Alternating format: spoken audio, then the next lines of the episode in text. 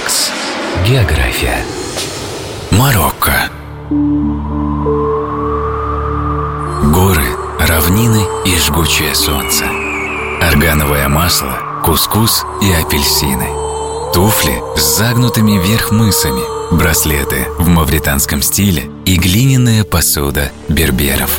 Это королевство откроет перед вами двери в арабский мир – где уже при входе чувствуется богатое культурное наследие.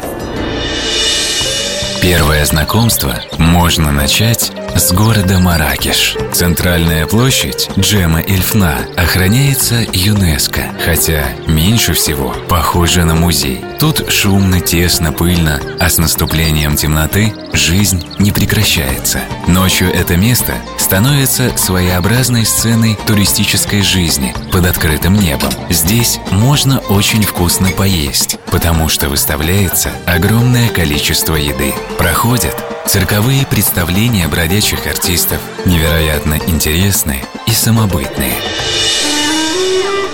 Тут же на площади находится символ Маракеша – мечеть Кутубия. Внутрь, к сожалению, не пускают. Но, собственно, главной достопримечательностью является минарет, самый высокий в городе. 77 метров ажурной резьбы растительного и геометрического орнаментов. Венчают его четыре шара из позолоченной меди. Легенда гласит, первоначально их было три из чистого золота, а четвертый подарила жена Эмира, расплавив все свои драгоценности в знак раскаяния, что не смогла выдержать пост – на территории мечети разбит прекрасный сад. Там легко просто спрятаться от жары и наметить планы для осмотра следующей достопримечательности – крепости Айт-Бен-Хаду. Она вся построена из терракотовой глины, смешанной с соломой и камнями. Узкие улочки украшены сувенирами для гостей,